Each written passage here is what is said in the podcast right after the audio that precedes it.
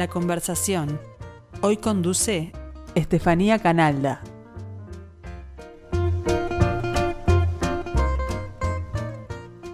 Bienvenidos a la conversación, como todos los lunes, dedicada a escritores. Hoy nos acompaña Ignacio Martínez, que en estos días está presentando La Cámara Oculta y otros cuentos siniestros, una colección de relatos de terror para jóvenes. Ignacio es autor de 109 libros para niños y jóvenes, 16 para adultos y 33 obras de teatro estrenadas. Algunos de sus libros más conocidos, El viejo Baza, Los fantasmas de la escuela, Milpa y Tizoc, Los piratas del Atlántico Sur, Verónica y Nicolás, La hechicera de Baupés, Mi amigo José Gervasio, Una vez en los Andes, la serie de Camilo y podría seguir. Ignacio, muchas gracias por estar acá. No, gracias a ti por invitarme. ¿Hay algún libro que consideres tu libro definitivo? El que viene. Seguro, porque yo quiero que el próximo me atrape más, me guste más. Si eso no sucede, me voy a sentir como cayendo por un tobogán, barranca abajo, diría Florencio Sánchez, ¿no? Este, y en realidad quiero estar en un proceso de crecimiento cada vez más. Ya los que salieron, salidos están y, digamos, en su momento ocuparon mi pasión, mis gustos, mis, mis eh, anhelos, ¿no?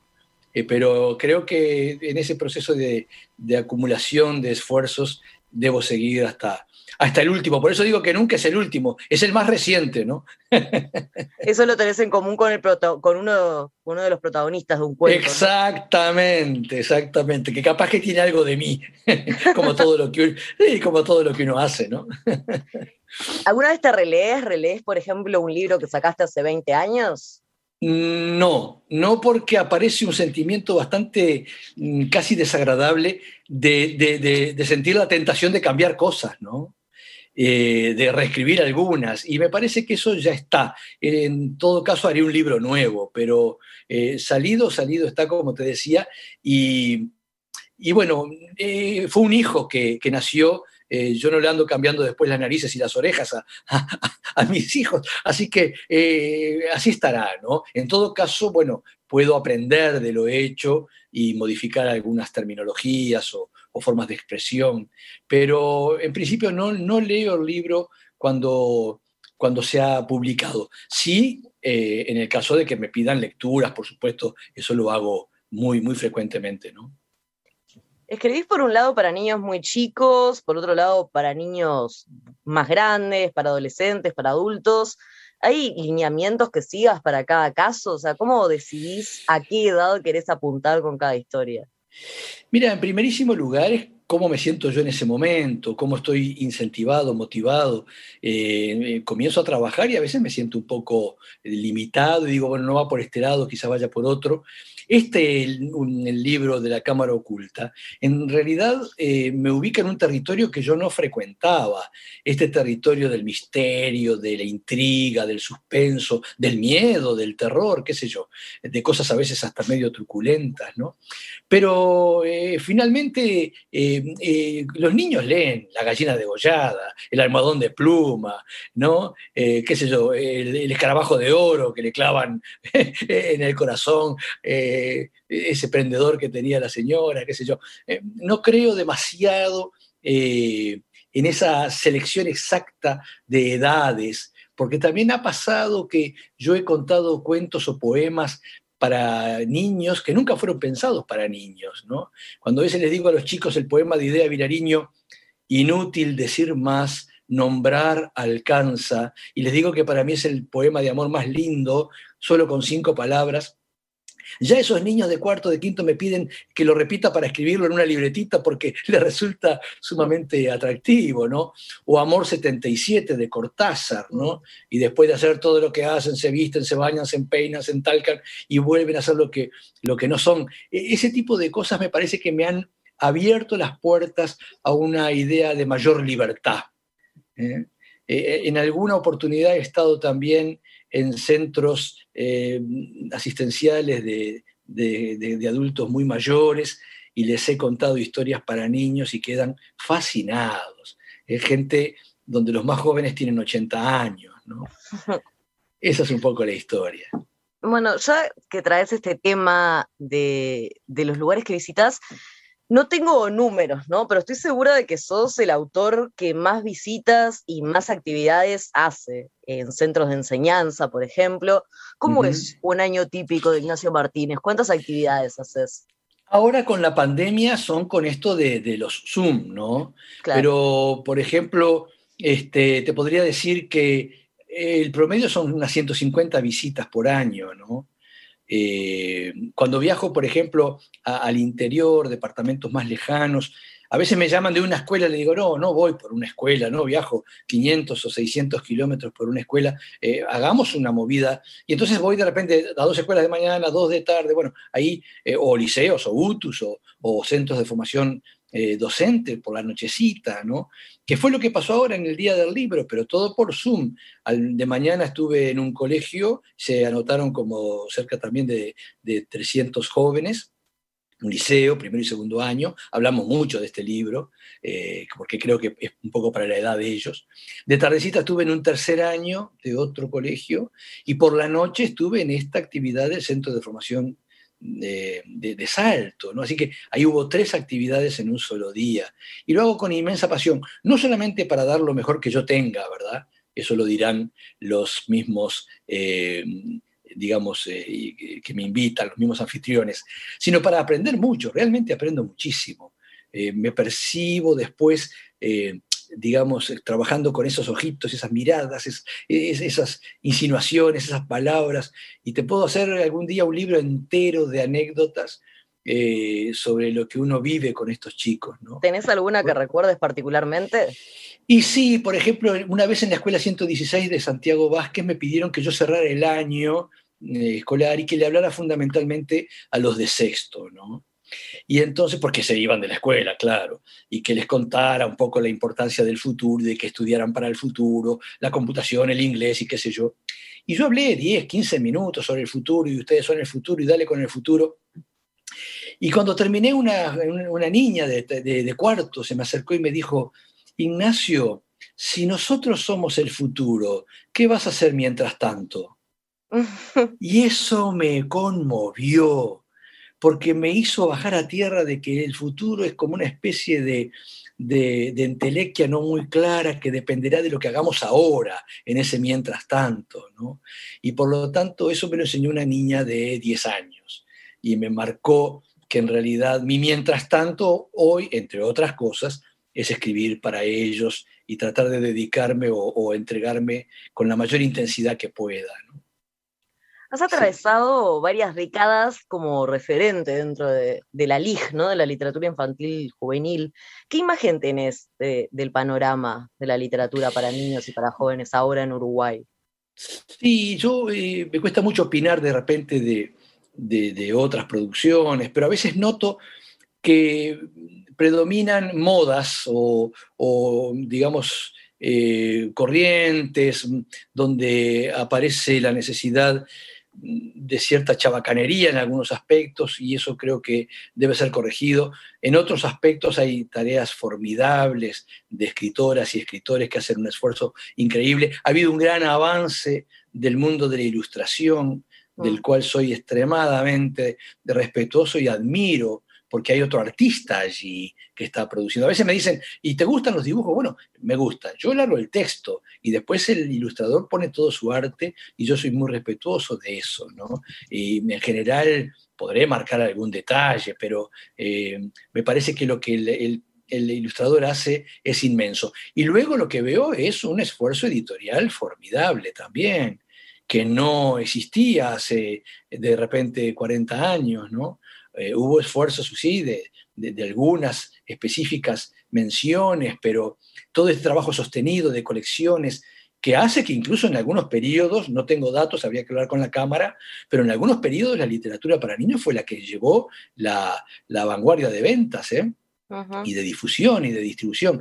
Y después tenemos este invento formidable que fue el Plan Ceibal, eh, que yo aplaudo muchísimo, porque permite esa síntesis del acceso libre a la mejor cultura que tengamos sin perder de vista ¿verdad? Eh, los derechos de autor y las responsabilidades que, que competen a los creadores. Y eso me parece que se ha logrado en ese ámbito, en ese marco, que se puede seguir avanzando, pero que ha, hecho en la última década un ejemplo que ha sido observado incluso por muchas partes del mundo. Justamente vos eh, actualmente sos presidente del Departamento de Cultura del PIT-CNT, sos presidente del Consejo de Derechos de Autor del Ministerio de Educación. Un montón de, un montón de presidencias. No tengo banda presidencial, pero tengo presidente. bueno, para, para, el MEC y para el PIT-CNT. Eh, para este 26 de mayo publicaste en Voces una columna eh, que llama a proteger, profundizar, extender y mejorar nuestra cultura, nuestra literatura, nuestros libros con más y mejores leyes que alienten la creación y a sus creadores. ¿No puedes dar algún ejemplo de estos cambios necesarios? No todos, pero alguno. Sí, eh, un primer aspecto es que yo creo que los escritores deberíamos estar incluidos en la ley de protección de los artistas. los artistas incluyen fundamentalmente, eh, la ley, perdón, incluye fundamentalmente todo lo que es arte escénica, lo cual me parece fantástico, ¿no? La danza, el teatro, la música, pero no ha incorporado todavía ni a los escritores ni a los artistas plásticos. Me parece que tenemos que hacer un esfuerzo desde todos los ámbitos, incluido nosotros mismos, los protagonistas de esta historia, para que de alguna manera podamos ser incorporados en esa ley que en su momento se profundizará. Otros aspectos que para mí no son menores es pensar en el derecho de autor con una concepción más abarcativa, no solamente el 10% que se paga de la entrada o del libro, pensar, por ejemplo, en la asistencia social, en el retiro, en, la cobertura social.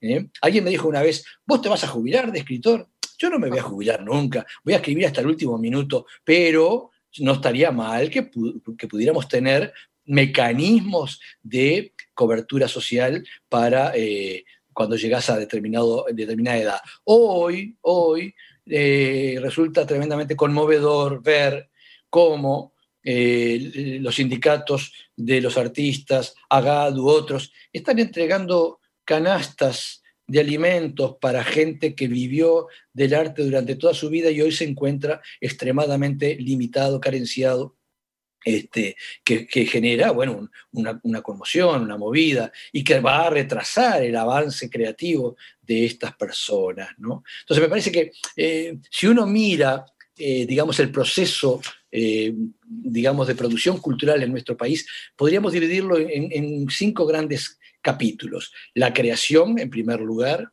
la producción, que implica muchísimo esfuerzo de las editoriales, en fin, la distribución, que a veces hacen las editoriales, a veces distribuidores, estoy hablando específicamente de libros, pero es válido para todo, ¿no?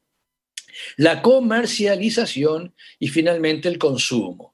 De esos cinco pasos, ninguno va a tener éxito si no hay un proceso creativo como inicio de todo esto. Entonces, trabajar para el escritor y beneficiarlo y alentarlo, eh, en este caso también, para, obviamente, para, para los dramaturgos, para, para los eh, músicos, para los, la gente de la coreografía, de la danza, qué sé yo, es un aspecto que me resulta eh, imprescindible, porque, bueno, lo que digo siempre, ¿no? Los cambios son culturales o no son, eh, y creo que nos debemos a un proceso de crecimiento cultural que le haga frente a la frivolidad, que le haga frente a la estupidez que está llena en el mundo, ¿eh? está llena en el mundo, y que permita un crecimiento como personas, sobre todo pensando eh, ¿no? en tu hijito, en mis nietos, en los que vienen, que deben ser personas mejores que nosotros, porque si no, algo estaremos haciendo mal. ¿no? Y ese esfuerzo lo veo a todos los niveles de la producción cultural en nuestro país. Así que sos optimista, ¿no? Tenés una mirada optimista acerca del futuro. Eh, por lo menos eh, lo lucho, lo estoy luchando. ¿no? En el, Departamento de Cultura del PCNT, con toda la modestia del caso, hemos hecho un montón de esfuerzos, entre otros fundar una editorial que lleva un montón de títulos interesantísimos, incluido el, libro póstumo de Mario Benedetti, ¿eh? itinerario. Entonces, mm, me parece que por ese lado estamos haciendo cosas, tenemos un elenco teatral en el PCNT y un elenco de teatro. que está haciendo un esfuerzo sobrehumano, ya produjo un par de obras, además de que hemos llevado teatro también a la central y a otros lugares, hemos hecho concursos de cuentos, qué sé yo, esas son movidas que me parece bien interesantes. Y en el, eh, digamos, en el Consejo de Derecho de Autor, está integrado por cinco miembros, tres de ellos son además abogados, estamos trabajando muchísimo en la ley, una ley que es de 1937, tenemos que, que ayornarla, ¿verdad? La ley 9739, 9739, que tiene 66 artículos, que fue escrita por Víctor Aedo, imagínate, y que tiene que tener un montón de, modificaciones. De hecho, las tuvo, ¿eh? De hecho, las tuvo y fue avanzando.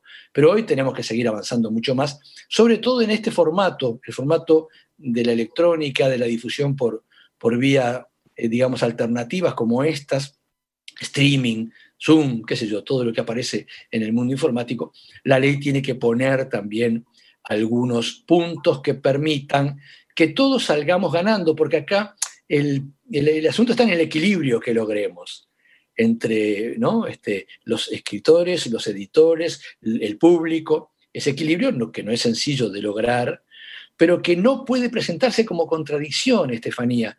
No se puede plantear con que el acceso libre a la cultura va en contra o debe ir en contra del derecho de autor. No, no, no. O que para tener acceso libre a la cultura hay que disminuir los derechos de autor, eso es un disparate.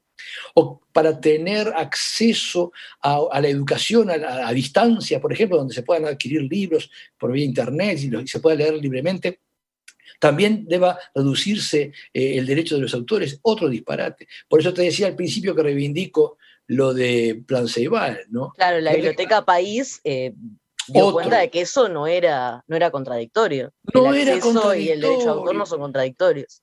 Yo fui fundador junto con, con Alicia y otros eh, integrantes en su momento, fundadores de, de, esa biblioteca, lo hicimos en la Biblioteca Nacional, un, momento muy lindo de apertura, y efectivamente has tocado ese punto, ¿no? El plan Ceibal y la biblioteca eh, tenés acceso libre a todos los libros que se te antojen, no sé cuántos miles hay de libros en este momento, eh, pero al mismo tiempo, Plan Ceibal abona, eh, bueno, la licencia para el uso de esos libros y además, mira qué interesante, también abona por bajada.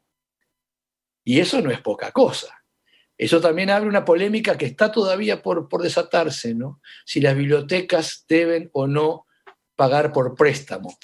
La Organización Mundial de Propiedad Intelectual lo dice clarito, ¿no? Dice, mira, te leo, el derecho de préstamo público es el derecho que permite a los autores y otros titulares de derecho percibir pagos de los gobiernos para compensar el préstamo gratuito de sus libros por bibliotecas públicas y de otros tipos.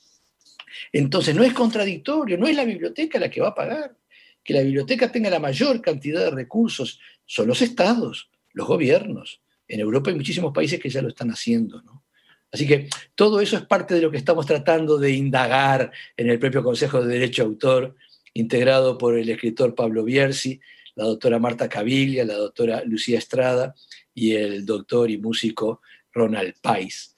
Y bueno, nos juntamos casi todas las semanas y estamos elucubrando elucubrando además gratuitamente, porque sabés que el Consejo de Derecho de Autor es un consejo honorario, ¿no? Y eso, eh, por un lado, habla bien de nosotros, pero habla muy mal de la propuesta, porque hay que hacer un esfuerzo fenomenal y podría tener algún tipo de retribución. Ignacio, no nos queda mucho tiempo, pero no te quiero dejar ir sin hablar un poco de los premios. Cuando uno mira tu currículum, ve que recibiste seis veces el Premio Nacional de Letras del Ministerio de Educación y Cultura, cinco veces el Premio Florencio de la Asociación de Críticos Teatrales, dos veces el Bartolomé Hidalgo de la Cámara Uruguaya. Tres, veces el Bartolomé. Tres, veces, el Bartolomé. Hidalgo y dos veces el Premio Musa de la Asociación General de Autores. ¿Hay alguno de todos estos premios que recuerdas con particular cariño que te haya marcado por algún motivo? Mira, el premio Musa tiene una ventaja interesantísima, no tiene jurado tiene que ver con el, público también, ¿no? Exacto, es el público que, eh, sí, lo que sea, son como 30 categorías y lo que premia a Gadu, premiaba, ahora no se, no, está haciendo, pero eh, eh, en el caso mío, que lo gané por teatro, para niños, era tomando en cuenta eh, la mayor cantidad de, público que vio eh, las obras, ¿no? Entonces me parece bien interesante que allí es simplemente una cuestión numérica. En el caso de la música será la venta de discos, en fin, eh, hay un montón de, rubros en la música, música popular, música, el tango, qué sé yo, ese tipo de cosas.